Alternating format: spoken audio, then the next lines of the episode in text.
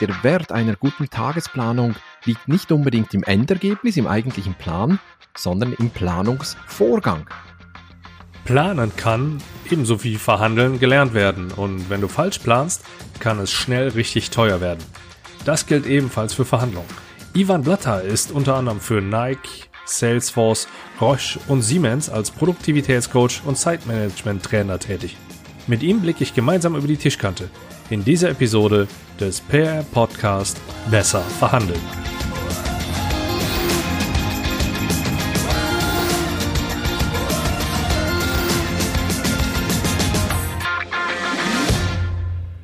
Hi und herzlich willkommen beim PM Podcast Besser verhandeln. Ich bin Andreas Schrader und du kannst mehr für dich und deine Verhandlung rausholen, wenn du den ein oder anderen Tipp, den meine Interviewpartner und ich hier preisgeben, mit in deinen Alltag oder in deine nächste Verhandlung einbaust. Ivan Blatter ist erfolgreicher Unternehmer, der nicht nur einen prominenten Nachnamen trägt, ist auch gleichzeitig noch Host eines sehr erfolgreichen Podcasts, dem Einfach Produktiver Podcast. Genau durch diesen bin ich auch auf ihn aufmerksam geworden. Sein Slogan lautet, arbeite klüger, nicht härter, und das passt sehr gut zu dem Smart in meinem Slogan. Hinzu kommt noch, dass er als Schweizer einen, ich nenn's mal, Vorurteilsbonus hat, den er auch gelegentlich ausspielt. Wir sprechen in diesem Blick über die Tischkante unter anderem über die klassischen Vorurteile innerhalb der Dachregion und die Besonderheiten des Wallis, also einer Region in der Schweiz. Darüber hinaus erhältst du noch ein paar wertvolle Tipps, wie du insgesamt Zeit einsparen kannst, nicht nur in Verhandlungen, sondern generell in deiner Planung oder beispielsweise in Online-Meetings. Abschließend räumt er mit einer kleinen Story noch das wohl häufigste Missverständnis um seine Person aus der Welt. Und jetzt wünsche ich dir viel Spaß beim Blick über die Tischkante mit Ivan Blatter. Dann heiße ich an der Stelle Ivan Blatter herzlich nochmal willkommen. Hallo Ivan. Ja, hallo Andreas. Und dann steige ich auch direkt mit meiner ersten Frage ein. Ivan, warum machst du das, was du tust? Ha, das ist eine gute Frage. Also einerseits natürlich, weil es mir unglaublich viel Spaß macht und ich bin auch der Meinung, dass Arbeit Spaß machen darf oder sogar Spaß machen muss, weil schließlich verbringen wir jeden Tag mindestens acht, wenn nicht mehr Stunden bei der Arbeit und da darf und muss sie Spaß machen. Das ist ein Grund. Und der andere Grund ist, ich verhelfe ja meinen Kunden zu mehr Freiheit. Zwar Freiheit äh, für ihre Arbeit in ihrer Zeit, aber auch das Freiheitsgefühl, das man hat, wenn man plötzlich die Arbeit im Griff hat und plötzlich mehr erreichen kann, vielleicht auch in weniger Zeit. Das gibt einem Sicherheit und eine hohe Zufriedenheit. Und wenn ich das feststelle bei meinem Gegenüber, bei meinem Kunden, das siehst du nämlich in den Augen, wenn es plötzlich Klick macht, das ist so toll, wenn man das begleiten darf oder sogar bewirken kann. Das sind die beiden Gründe, weshalb ich das mache, was ich mache. Ivan, jetzt bist du Produktivitätscoach und du hast unter anderem auch den sehr bekannten Podcast Einfach Produktiv. Ich bin ein großer Freund der Effizienz und in Verhandlungen ist es ja so, dass du gerade auch in der Vorbereitung gewisse Schritte durchlaufen musst, damit diese entsprechend effizient auch umgesetzt werden. So eine Verhandlungsvorbereitung ist auch immer sehr, sehr oder kann sehr, sehr umfangreich sein. Was sind denn so die Top 5, die du vielleicht dem, dem Hörer mitgeben kannst, was man machen kann, damit man generell seinen, seinen kompletten Arbeitsrhythmus strukturiert und effizient aufstellt? Ich glaube, Zuerst mal grundsätzlich haben wir alle mehr Freiraum, als wir erkennen können oder als wir uns zugestehen. Viele von uns fühlen sich ja sehr, sehr fremdbestimmt und natürlich sind wir auch ein Stück weit fremdbestimmt, keine Frage, aber ich glaube, wir haben alle mehr Freiraum, als wir uns zugestehen. Und das ist die große Kunst bei einem guten Zeitmanagement, dass man diesen Freiraum entweder erkennt oder sich erkämpft und den dann sinnvoll auffüllt. Das ist mal so, so die Basis von allem.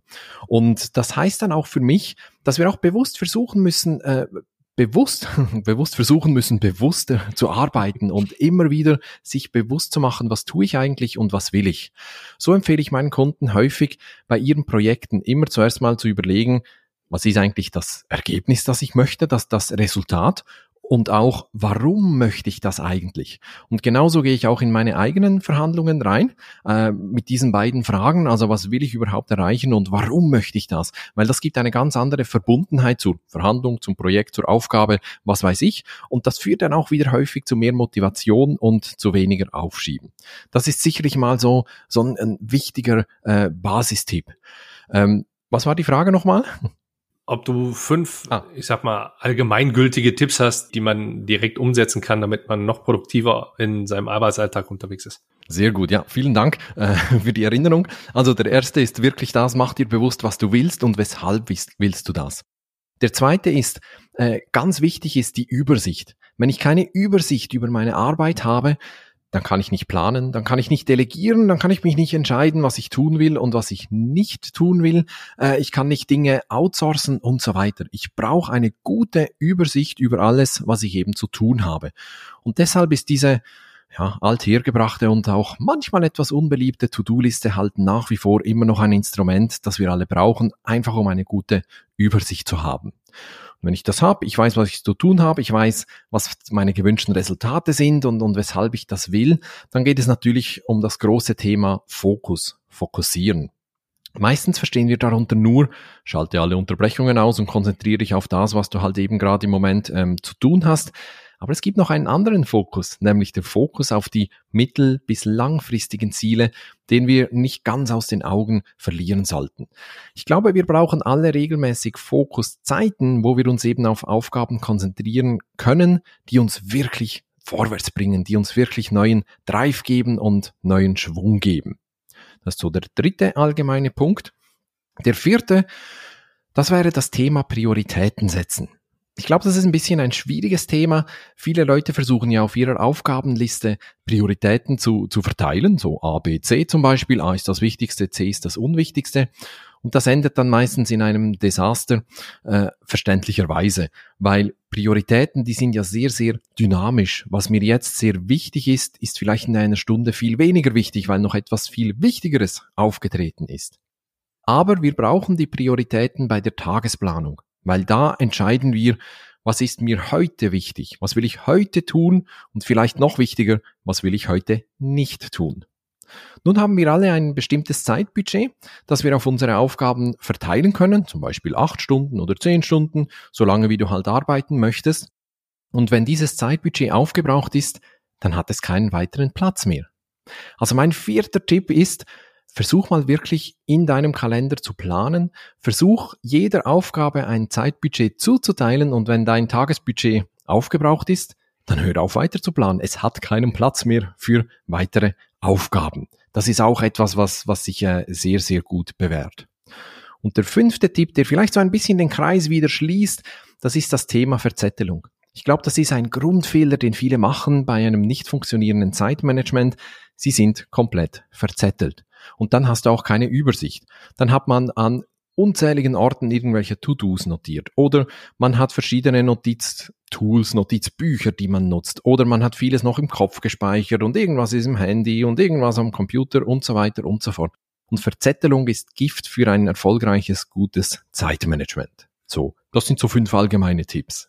Super, da sind auch schon ein paar Punkte bei, die ich schön aufgreifen kann für Verhandlungen.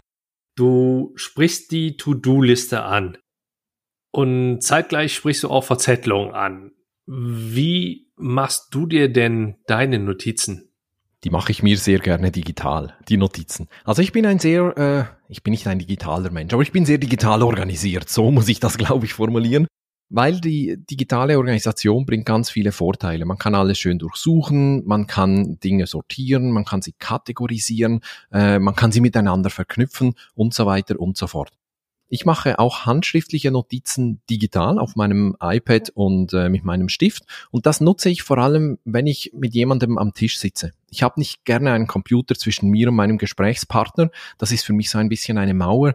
Deshalb mache ich meine Notizen auf meinem iPad ähm, direkt mit dem Stift oder halt äh, sonst digital direkt in den Computer. Aber an einem einzigen Ort, damit ich mich nicht verzettle. Die Notizen mit dem Stift ins iPad finde ich spannend. Ähm ein bisschen zwiegespalten bin ich da. Da bin ich noch so, so ein bisschen alter Schule.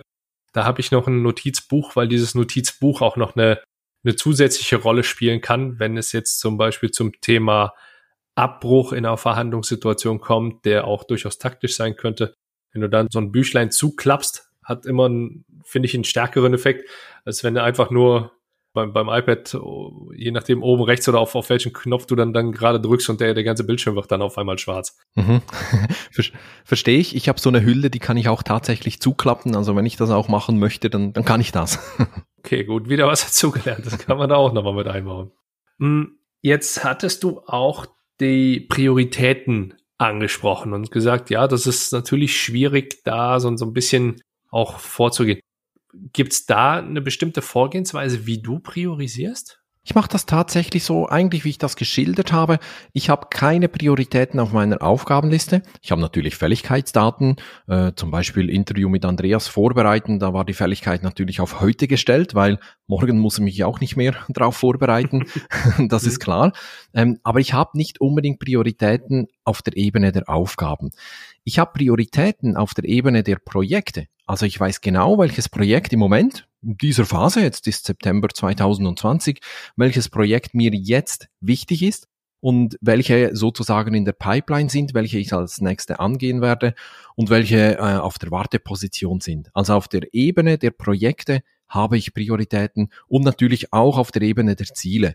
Ich arbeite viel mit Zielen und kann nicht alle Ziele gleichzeitig verfolgen, aber da habe ich eine Priorisierung hin, hingeschrieben natürlich. Und daraus leitet sich dann auch, leiten sich die Aufgaben letztendlich ab, was ich tun will.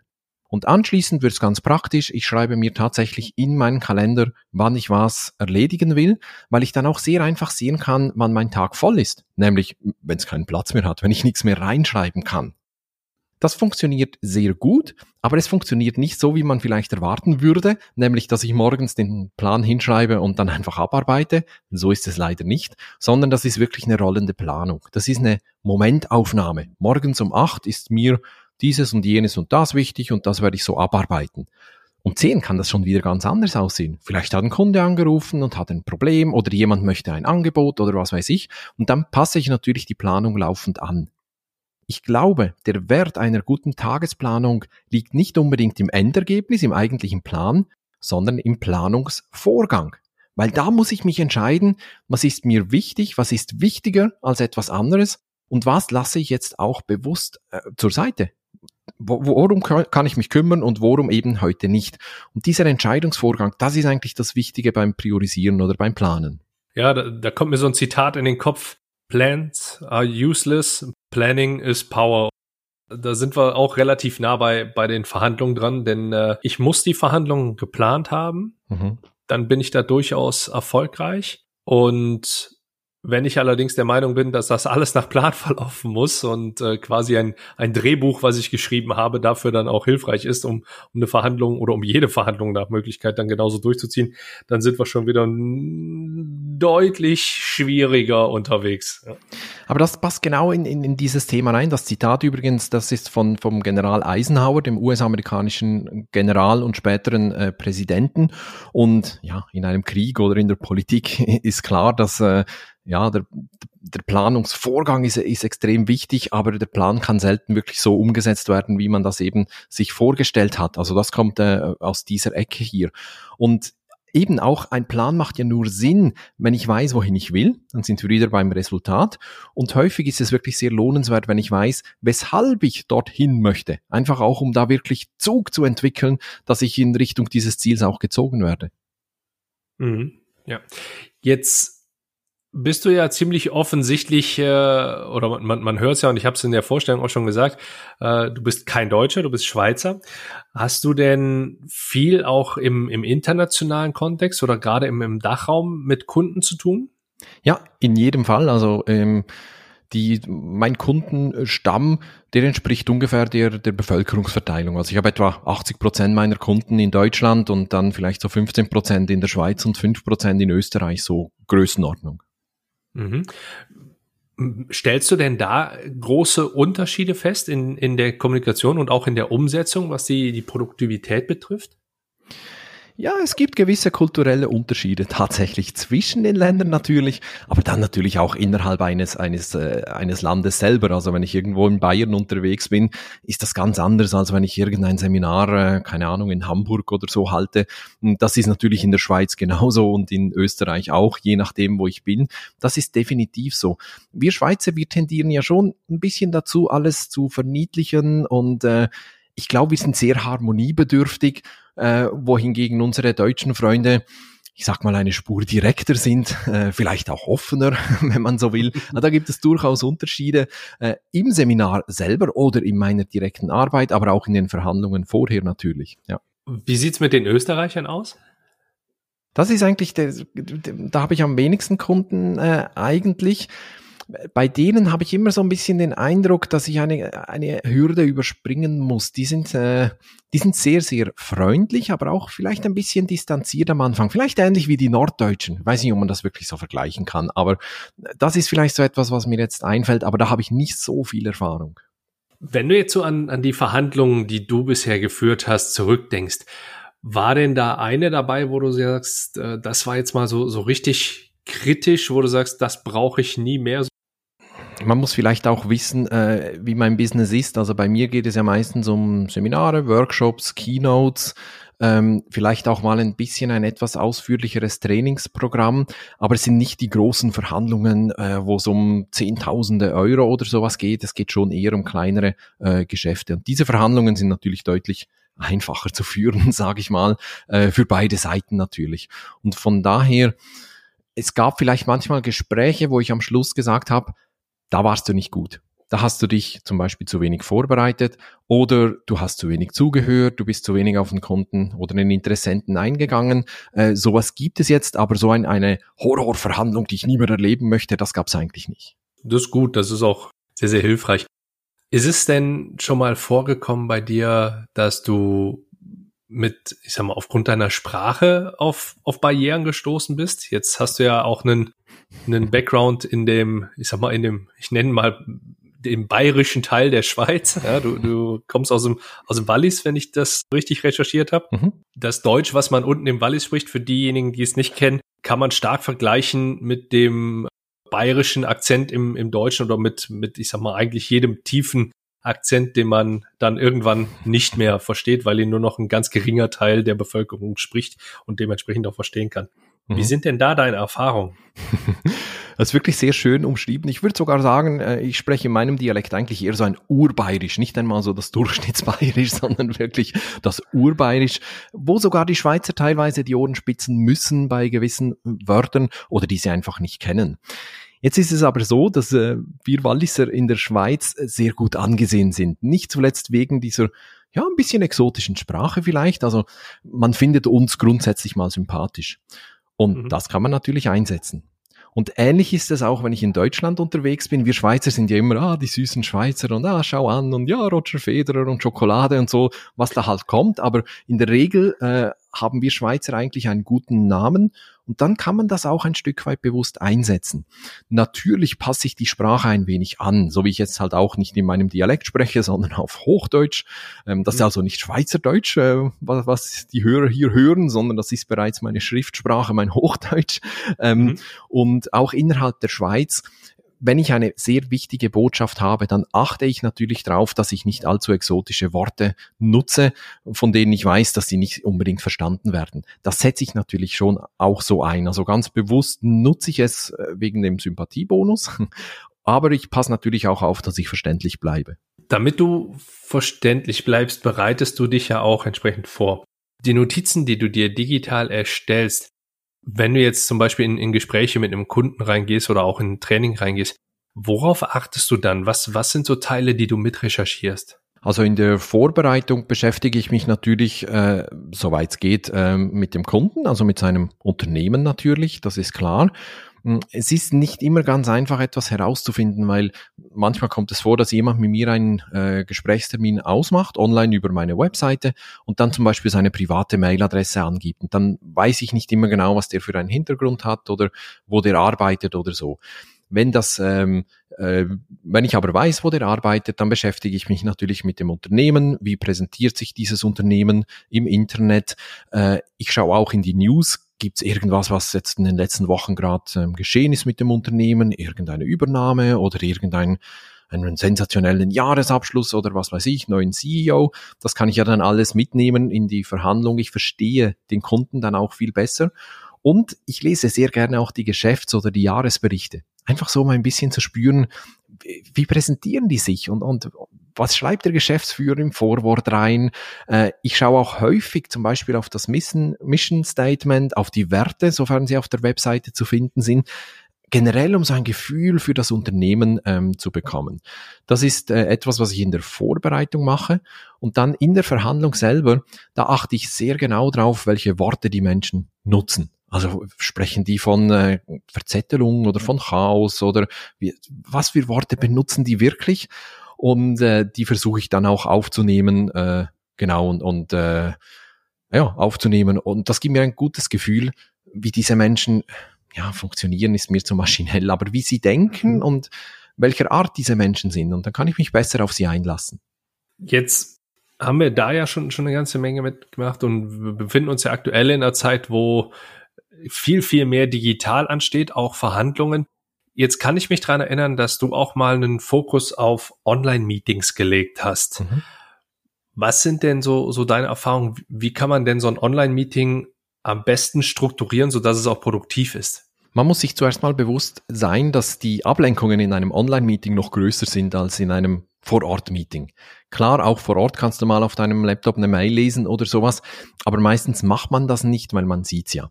Und äh, bei einem Online-Meeting ist das anders. Also jeder ist irgendwo in seinem Büro und man sieht einen Ausschnitt, vielleicht so von der Schulter aufwärts oder so, aber man sieht ja nicht genau, was macht er jetzt. Schaut er auf den Bildschirm oder hört er zu oder macht er sonst irgendetwas, das weiß man alles nicht. Und das muss man ein Stück weit auch berücksichtigen. Das heißt, es ist erstens schwieriger, äh, zu spüren, wenn du zu schnell oder zu langsam bist. Das geht vor Ort deutlich einfacher, wenn du jemandem gegenüber sitzt. Und äh, in der Regel muss man auch das Tempo ein ganz klein wenig erhöhen oder zumindest äh, das Thema immer wieder mal wechseln oder so, um die Leute bei der Stange zu halten, um sie ja letztendlich auch zu unterhalten, dass die nicht abdriften. Das ist sicher ein ganz, ganz großer wichtiger Punkt. Und dann kann man auch versuchen, die Leute wirklich anzusprechen. Und das ist so, das ist etwas ganz Kleines, was aber viele nicht machen. Wenn ich in einem Online-Meeting bin, dann schaue ich meistens auf die Teilnehmer, also halt auf die sechs, sieben Gesichter, die ich sehe. Das heißt, ich schaue auf meinen Bildschirm und spreche zu denen. Ich sollte viel besser in die Kamera schauen, weil dann haben die wirklich das Gefühl, ich spreche gerade mit denen und das gibt eine ganz andere Kultur, ein ganz anderes Gespräch, als wenn man immer so ein bisschen an den Leuten vorbeischaut. Ja, ich sag mal so die, die typischen Klassiker, die man halt hat, ne? Ja. ob es jetzt Online-Meetings, Online-Trainings sind, was auch direkt für, für Verhandlungen gilt, die, die man online führt sind das auf jeden Fall auch, auch sehr, sehr wertvolle Dinge. Du sagtest eingangs, du machst dir bewusst, was du willst und auch was du nicht willst. Das ist ein, ein, Punkt, wo ich sage, hey, in, in der Zielsetzung sind wir da halt auch ganz genau drin. Und dann entwickelst du dazwischen immer kleinere Ziele, kleine, kleine Milestones, würde ich sie jetzt einfach mal mit meinem Sprachgebrauch nennen. Mhm. Die priorisierst du dann entsprechend, um deinen dein Tagesablauf daran zu orientieren. Das habe ich so alles, alles richtig verstanden. Ja, ganz genau. Wenn das Ziel noch in etwas weiterer Ferne ist, also wenn ich irgendein ein Projekt habe, das halt über mehrere Monate läuft oder ich möchte bis Ende Jahr irgendwas etwas äh, äh, erreichen, dann ist es natürlich wichtig, dass ich das runterbreche, im Prinzip auf, bis auf den heutigen Tag, also wirklich mit äh, Meilensteinen so ganz klassisch. So wird das Ganze viel eher begreifbar. Und meistens haben wir ja ein Ergebnisziel, also wir sagen, bis Ende Jahr will ich, weiß nicht, ähm, zehn Prozent mehr Umsatz generieren oder irgend sowas. Und da kann es sich auch lohnen, diese Ergebnisziele auf Handlungsziele herunterzubrechen. Sich also zu fragen, was muss ich denn jeden Tag oder jede Woche tun, um dieses Ergebnis zu erreichen? Zum Beispiel, ich muss jeden Tag eine Stunde mehr Akquise machen. So. Dann ist aus dem Ergebnisziel wurde ein Handlungsziel, äh, eine Tätigkeit, die ich eigentlich jeden Tag oder jede Woche dann durchführen kann. Das ist auch nochmal wirklich, wirklich ein spannender Punkt, den du da ansetzt. Denn genau das kann man halt auch für langfristige Verhandlungen mit vorbereiten. Sind viele, die Verhandlungen immer nur als das ansehen, wenn es jetzt tatsächlich, wir setzen uns an einen Tisch und sprechen mit dem Gegenüber geht. Du kannst allerdings heute, gerade in der Zeit, wo, wo Social Media einen Großteil der Informationsbeschaffung so gesehen ausmacht, schon weit im Vorfeld äh, entsprechende Anker zum Beispiel setzen und die Verhandlung dadurch entsprechend vorbereiten. Und was muss ich denn, da ich jetzt mal heute schon machen, damit ich die Lieferantengespräche in einem halben Jahr entsprechend tough führen kann? Ja, mit wem muss ich mich verbinden? Äh, welche Informationen kann ich nach außen spielen? Das kann man wirklich sehr, sehr groß aufbauen. Und das ist ein, ein super Punkt, den man jetzt auch so von dem, ähm, allein schon von, von, von, von dem kurzen äh, Statement, was du gerade eben geliefert hast, finde ich, ableiten kann. Und, und da, wenn ich da schnell äh, reinhaken darf, da ist eben entscheidend, im ganzen Zeitmanagement geht es darum, wirklich sich bewusst zu machen, wo will ich hin. Wir müssen aus dieser Alltagstretmühle wirklich herausspringen, ganz bewusst und sich fragen, ja, wo, wo will ich denn Ende Jahr stehen und, und was muss ich heute tun, dass ich eben dort ankomme, genauso wie du das halt äh, jetzt eben geschildert hast. Und viel zu viele Menschen haben den Horizont auf den aktuellen Tag und äh, versuchen den zu überleben, ohne komplett unterzugehen äh, im Ganzen. Und da braucht es wirklich ein Cut und ein Stopp, damit man mal auch ein bisschen über den, über den Tellerrand und über den üblichen Zeithorizont rausschauen kann. Erst so bekommt man seine Zeit ein wenig in den Griff. Diese Zeit schenkt dir aber niemand. Die musst du dir wirklich aus deinem Alltag herausbrechen, die musst du verteidigen und die musst du durchsetzen. Und das ist ein sehr, sehr aktiver Vorgang. Wir reagieren meistens nur, aber wir müssen einen bewussten, aktiven Cut machen und, und diese Zeit eben herausbrechen, um uns mit den mittel- bis langfristigen Dingen zu beschäftigen. Ivan, ich habe noch, noch eine kurze Frage, die, da bin ich mir ziemlich sicher, vielen von meinen Hörern auch auf der Zunge brennen wird. Ich, ich meine, ich hätte die Antwort schon mal gehört, aber ich, ich packe sie trotzdem noch mal mit rein. Du hast einen sehr prominenten Nachnamen und ich bin mir ziemlich sicher, du, du fängst jetzt an zu schmunzeln, denn die Frage hast du wahrscheinlich nicht schon, oder ich bin nicht der Erste, der dir diese Frage stellt. Ein Schweizer mit einem solchen Nachnamen. Ich bin stark fußballerisch geprägt. Ich habe sehr, sehr viele Kunden und äh, mit Sicherheit auch viele Hörer, die, die im Fußball irgendwie beheimatet sind oder zumindest eine Affinität dahin haben. Ich meine, es gibt sogar ein Verwandtschaftsverhältnis zu einem Sepp Blatter. Mhm. Das ist so. Ganz genau. Also. Da, da, da wäre es da wär's cool, wenn, wenn du das Ganze einfach mal aus, äh, ich sag mal, aus, aus deiner wahrscheinlich schon, schon auswendig äh, könnenden Sichtweise uns, uns nochmal hier mitteilen kannst. Sehr gerne. Ich wurde tatsächlich schon vielleicht zwei oder dreimal darauf angesprochen, in der Tat. Und es ist so, ich gebe es zu, ich habe wirklich einen Onkel Josef oder Sepp, wie er halt, halt von uns genannt wird, Sepp Blatter. Äh, ein ganz toller Onkel, der äh, hat das Leben lang eigentlich sich um seine Leidenschaft gekümmert. Der hat genau das gemacht, was, was er wollte und, und wo er so richtig viel Herzblut hatte. Mein Onkel Sepp, der war nämlich sein ganzes Leben lang Schreiner. Und das ist der einzige Onkel mit diesem Nachnamen, den ich habe oder sonstigen Verwandten, den ich habe. Es gibt sonst keinen. Gut, dann, dann hätten wir das zum, zum Abschluss des, des Hauptteils auch nochmal mit, mit geklärt. Das war noch so, so, so eine gute Frage, die ich auf jeden Fall noch mit reinbringen musste. Dann hast du die nämlich beantwortet und ich muss die nicht, äh, nicht dann später nochmal beantworten und du kannst es deutlich Sehr charmanter. Gut. gut, also, was ich jetzt so mitgenommen habe, ich habe ja schon schon ein bisschen eben mal zusammengefasst, nur was was wir jetzt für Verhandlungen mitnehmen können von dem, was du so mitgeteilt hast, ist zum einen die Zielsetzung. Da gehst du halt rein und sagst, die ist enorm wichtig und da auch nicht nur ein Ziel, sondern wirklich mehrere Ziele. Ja, was möchte ich erreichen? Auch was möchte ich nicht erreichen, um es vielleicht ein bisschen zu negieren. Nur ich muss halt auch meine meine Untergrenze kennen. Das ist in Verhandlungen auch wichtig. Genauso mhm teilst du halt auch deine Zeit ein und wirst so produktiver. Und das kannst du auch im, im Rahmen von Verhandlungen wunderbar umsetzen. Die Priorisierung, die du angesprochen hast, die Prioritäten, da sehe ich einen, einen einfachen Link zu dem Thema Forderung. Die muss ich auch entsprechend priorisieren. Was möchte ich erreichen? Mhm. Dementsprechend äh, gehe ich da halt auch mit rein.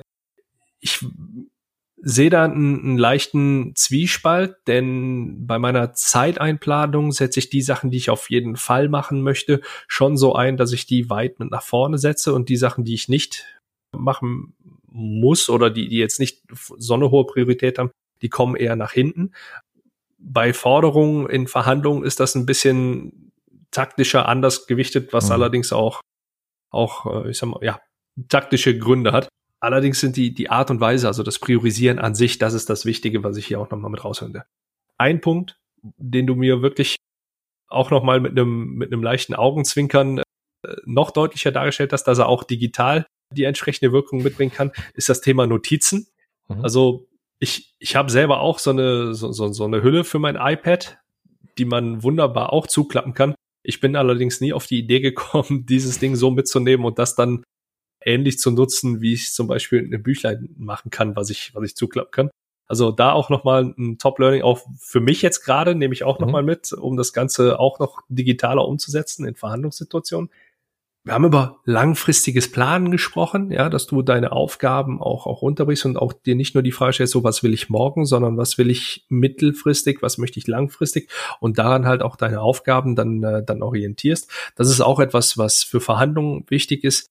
Hatte ich in, ich sag mal, in dem, in dem Teil ja auch mit dargestellt, wenn ich jetzt Lieferantenverhandlungen habe, geht es darum, die auch schon gerne mit einem halben Jahr Vorlauf oder noch länger dann vorzubereiten sowohl intern als auch die, die Connections zu meinem Gegenüber, ja, dass ich da vielleicht auch nochmal ein bisschen tiefer reingehe und halt auch, wie kann ich das Ganze medial, also sprich durch die Presse, egal ob das jetzt online oder offline ist, begleiten. Das kommt natürlich immer darauf an, um welche Art der Verhandlung es geht. Ja. Also mhm. die, die, die wir beide eben angesprochen hatten, also wenn wir jetzt über, über so ein bisschen Speaker-Dasein sprechen oder über ein Seminar, über einen Workshop, dann macht es mit großartigen Ankern. Ja, es ist die Frage, wie man das Ganze jetzt darstellen möchte, weil wenn ich, wenn ich jetzt aufzeige, bei welchem Kunden ich gewesen bin und ich schaffe dadurch eine Präferenz, dann setze ich auch gleichzeitig einen Rahmen, in welcher Ebene ich mich bewege. Das, das kann man vielleicht dann doch noch in, in die Schiene reinsetzen. Nur muss ich jetzt aufpassen, dass ich nicht dem, wie heißt das so schön, dem Law of the Instrument unterliege und in allem und jedem irgendwo eine Möglichkeit sehe, äh, entsprechend zu, zu framen oder zu ankern. Mhm. Ein weiterer Punkt, den du noch mit aufgeschnappt hast, den ich wirklich cool finde, ist, du musst bewusst aktiver deine Zeit einteilen. Und da bin ich absolut dabei. Du musst bewusst aktiv auch in eine Verhandlung reingehen. Du führst die Verhandlung. Du bist derjenige, der deine eigene Zeit, ja, da, da waren wir auch bei dem Thema, was du eingangs gesagt hast, mit diesem fremdbestimmt oder fremdgesteuert, hattest du, glaube ich, gesagt. Mhm. Und genau so sehe ich das auch in Verhandlungen. Wenn ich möchte, dass ich die Verhandlung führe, dass das so läuft, wie ich das möchte, dann ist es A wichtig, dass ich die Zeit bestimme. Deswegen gehört die zeitliche Vorgabe immer mit in eine Agenda rein, die du erstellst, die du durchbringst und du sagst, wie lange Zeit gebraucht wird und du kannst dann im Ge gegebenenfalls auch noch sagen, okay, hier verlängern wir jetzt gerade oder hier verkürzen wir jetzt gerade. Das ist zum einen ein, ja, ich sag mal, ein Zeichen von, von Macht, allerdings auch in, für mich extrem wichtig so, dass du halt das Heft des Handels in der Verhandlung hast. Und das ist auch gleichzeitig der, der nächste Punkt. Du bist derjenige, der agiert. Mhm. Du weißt also dementsprechend auch, was passiert und kannst zumindest darauf einwirken, was passiert. Denn wenn du in der Reaktion bist, wirst du immer fremdgesteuert sein. Und genau so verhält es sich dann halt auch mit der Zeit. Das sind eine ganze Menge Punkte, die man jetzt aus, aus der Kürze der Zeit auch noch mit für Verhandlungen mitnehmen kann. Natürlich sind äh, die ganzen Punkte, die du gebracht hast, auch universell, also außerhalb von Verhandlungen nutzbar, äh, mhm. gerade sowohl im beruflichen als auch im privaten Leben. Denn wenn wir eins nicht haben, dann ist es Zeit zu verschenken. Da bin ich mir auch ziemlich sicher. Mhm. Ivan, dann kommen wir jetzt schon zu dem Teil, wo wir uns auf die ganz, ganz klare Struktur, ja, die Klarheit, die du uns Deutschen ja so zuge, äh, äh, zugesprochen hattest, mal, mal packen. Wobei aus meinen Erfahrungen kann ich auch sagen, gerade auch in der Schweiz arbeitet man sehr, sehr strukturiert. Ja, also dieses, dieses nette, harmonische ist ganz, ganz schnell weg, wenn man anfängt, irgendwelche Strukturen zu durchbrechen und äh, dann, dann erlebt man halt auch mal die, die charmante Härte, die äh, unser netter Nachbar da unten äh, so, so umsetzen kann.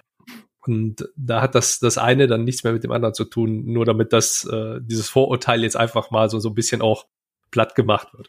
Das ist so, es ist eine Härte, aber eine charmante Härte. Und bei anderen Nachbarn hier aus der Schweiz gesehen ist es nur die Härte ohne den Charme. Wen du damit wohl meinst. Gut. Ivan, dann steigen wir auch direkt in die letzten Fragen meines Podcasts ein und die sind klar strukturiert, die kriegt jeder so gestellt. Ich nenne sie immer den Deep Dive. Das sind sieben kurze Fragen, wo ich eine kleine Erklärung haben möchte. Wenn mir die zu weit ausfällt, steige ich kurz ein. Allerdings ja. glaube ich nicht, dass du da groß übers Ziel hinausschießen möchtest. Das wäre unproduktiv. also, Ivan, erste Frage. Worauf bist du stolz?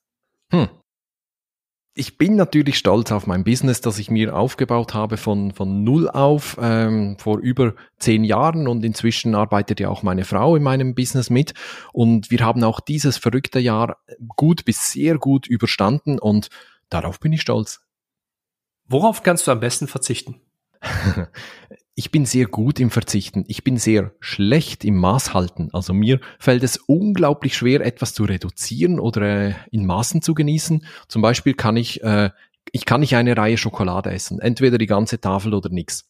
Das heißt, ich kann wirklich auf sehr, sehr viele Dinge sehr gut äh, verzichten. Das ist, ist das eine Stärke? Ich weiß es nicht, aber das fällt mir eigentlich sehr, sehr, sehr gut.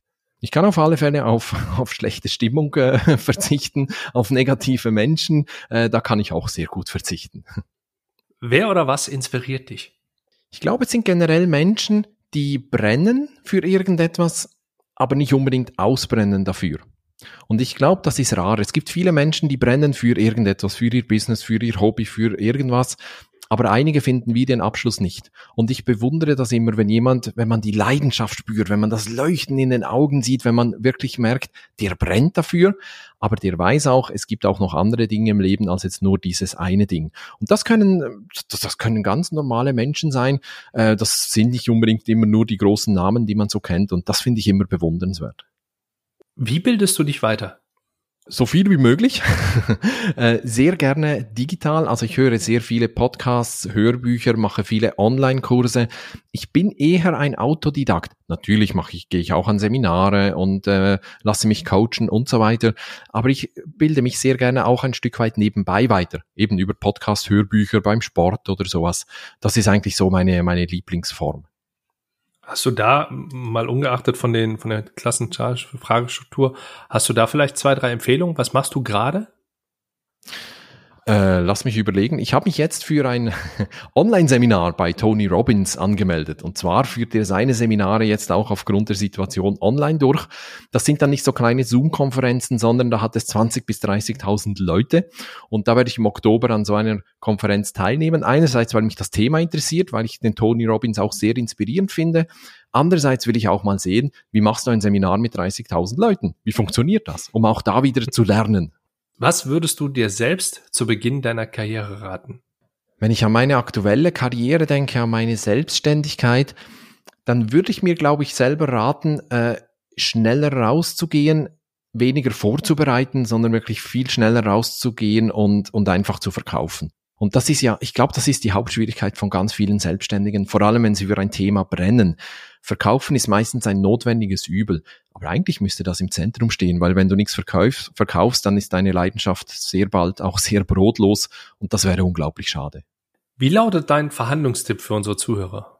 Ich glaube, den habe ich schon ein bisschen zu Beginn gegeben, äh, als es allgemein um, um Projekte ging. Für mich sind wirklich immer die beiden Fragen entscheidend. Was will ich erreichen? Was ist das? Was ist mein Wunschresultat?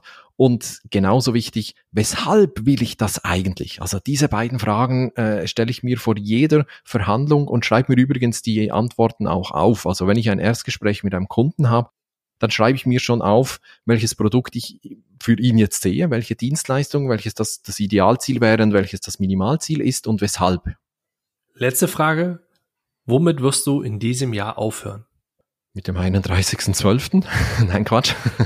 Das Jahr dauert ja nicht mehr so wahnsinnig lange. Wir haben ja schon äh, Mitte September normalerweise habe ich immer so Dinge, die ich nicht mehr tun will oder die ich verändern will. Das habe ich dieses Jahr tatsächlich nicht mehr, weil das Jahr war so verrückt. Wenn ich zurückdenke, was vor einem halben Jahr war und, und wo ich jetzt stehe, ich habe aufgegeben, mir noch etwas vorzunehmen für dieses Jahr, ganz ehrlich. Okay, gut. Da kann ich auch sehr gut mitleben.